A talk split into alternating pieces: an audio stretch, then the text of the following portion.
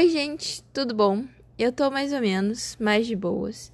É, o tema de hoje é como é viver com compulsão alimentar. E essa é a primeira vez que eu tô falando sobre isso abertamente, então eu tô meio nervosa, mas eu acredito que é bem importante a gente falar sobre essas coisas para cada vez mais, eh, mais pessoas serem conscientes é, do, do que acontece, por que acontece e dos seus próprios problemas, medos e angústias. E para perceber também que você não está sozinho nessa jornada de superação, de medos, de problemas. Nesse tópico de hoje, eu vou contar para vocês um pouco de como eu desenvolvi esse transtorno e como é que eu estou convivendo com ele. Para mim, na mentalidade que eu tenho hoje, eu acredito que tudo começou na minha adolescência. E é até engraçado, mas eu tinha um sonho de ser modelo. É sério.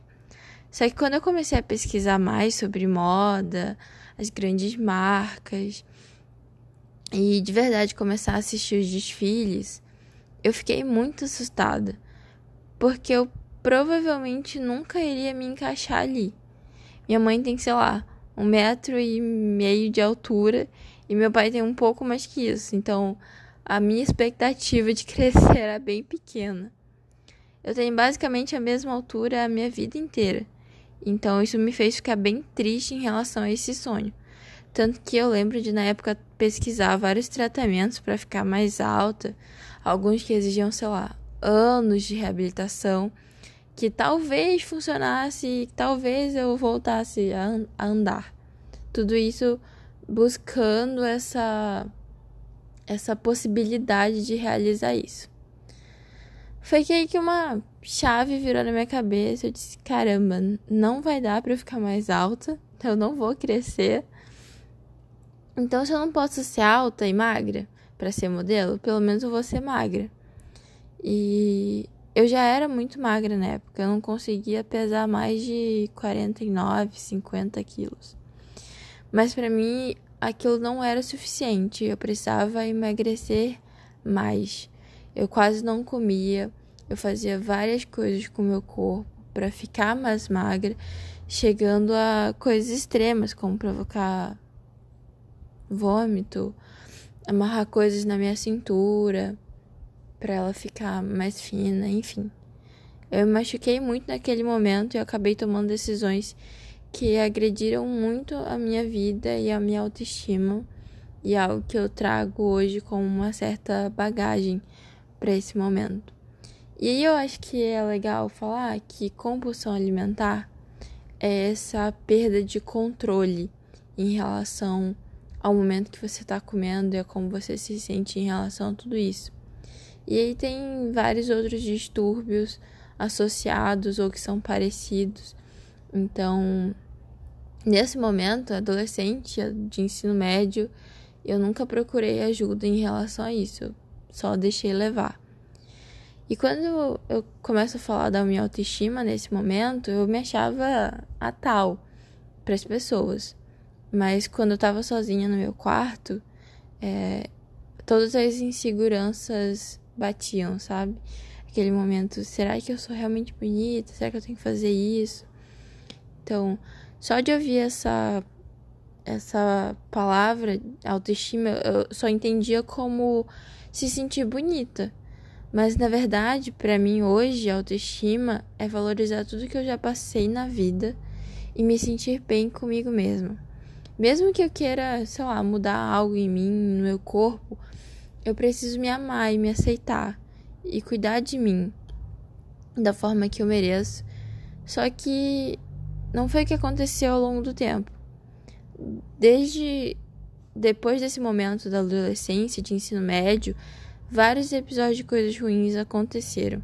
Eu de verdade não sei até hoje em que momento é, a minha mentalidade mudou, mas eu acho que foi nesse período entre 2018, final de 2017 para 2018, em que eu vi o meu corpo mudar.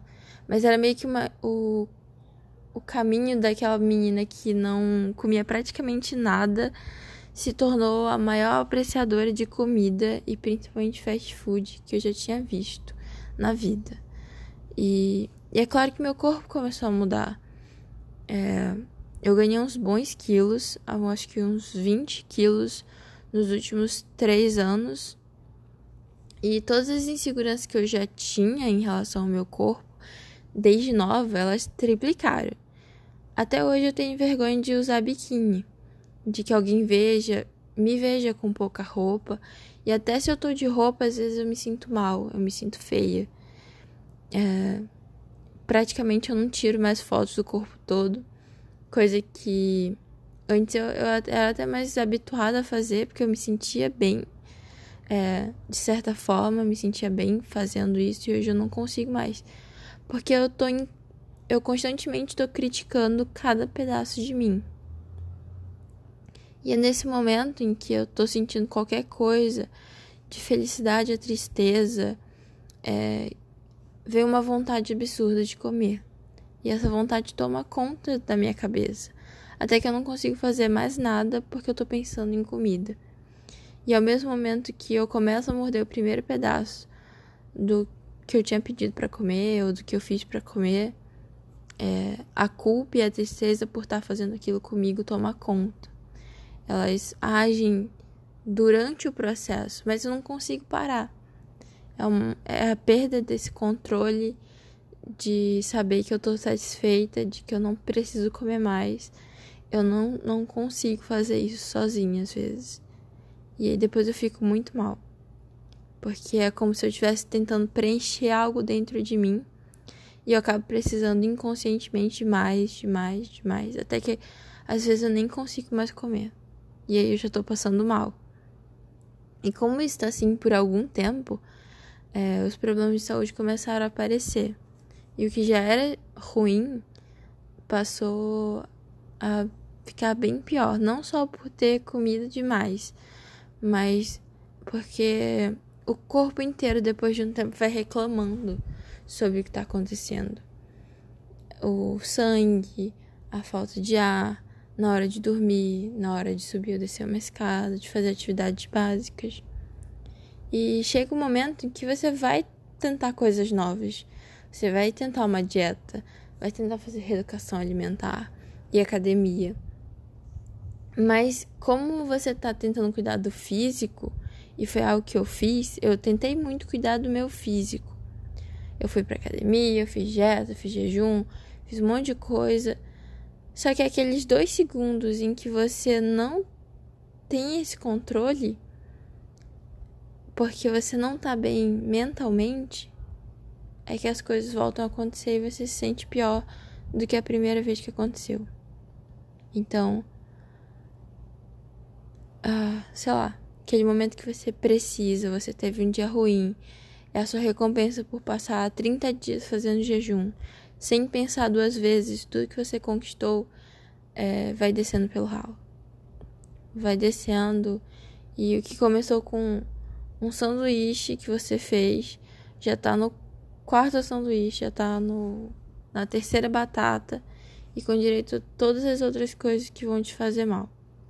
E aí você começa a se sentir mal e come de novo. E aí você já estragou a dieta. Aí não tem mais volta. Aí você continua comendo. E isso é só um sintoma. E quando eu, eu realmente parei para pensar e reparar no que eu estava fazendo comigo, eu confesso que eu faço mais isso quando eu tô sozinha, que é a maior parte do meu tempo agora.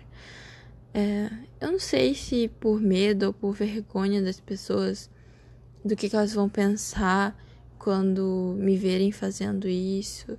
E depois eu fico pedindo desculpa ou fico apreensiva e eu esqueço que, na verdade, a pessoa com quem eu deveria estar me preocupando era comigo mesmo. E, e é assim viver com essa compulsão essa ansiedade para preencher um vazio, uma eterna relação muito distorcida com a comida, um medo, um sentimento de que você está desapontando as pessoas, sem falar das infinitas vezes que você tem que ouvir de pessoas sem empatia nenhuma, que você tem que fazer dieta, que você é linda de rosto, que ser gorda é igual a ser feia e doente. Mas isso é assunto para outro momento, talvez. De verdade, eu acredito que esse é um dos momentos que eu esteja mais sensível para falar sobre isso, porque eu acabei de repetir o mesmo padrão de comportamento que eu tô tentando mudar. Mas é uma luta diária. E se você passa por esse problema, problema ou qualquer coisa que você acredita que não tá fazendo bem, cara, procura ajuda. Conversa com alguém que realmente sabe o que tá fazendo para segurar tua mão nesse caminho. Pessoas normais, é, por mais que elas queiram ajudar, tendem a ter opiniões difíceis e até intensificarem o problema, mesmo sem querer, ou mesmo com as melhores das intenções, sabe? Então, eu não quero em momento nenhum romantizar o sofrimento que é ter que carregar esse peso todos os dias. Por isso eu fui muito sincera aqui com vocês, com algumas coisas que eu, que eu passo, que eu já passei. E não é fácil. Tem dias que você consegue, você se sente bem, que nada dá errado. E tá tudo ótimo. E tem dias que não. Alguns dias são bem ruins. Até que na balança do final do mês, você é capaz de se dar mais dias bons do que ruins. Esse é o, esse é o foco da coisa, é ter um, um equilíbrio, porque a gente sabe que a vida não é feliz todo dia, que a gente tem problemas, que a gente tem dificuldades, e eu espero conseguir chegar lá um dia e que você também ou alguém que você conhece possa caminhar essa jornada da melhor forma possível. Obrigada por me ouvir. Até o próximo episódio. Tchau!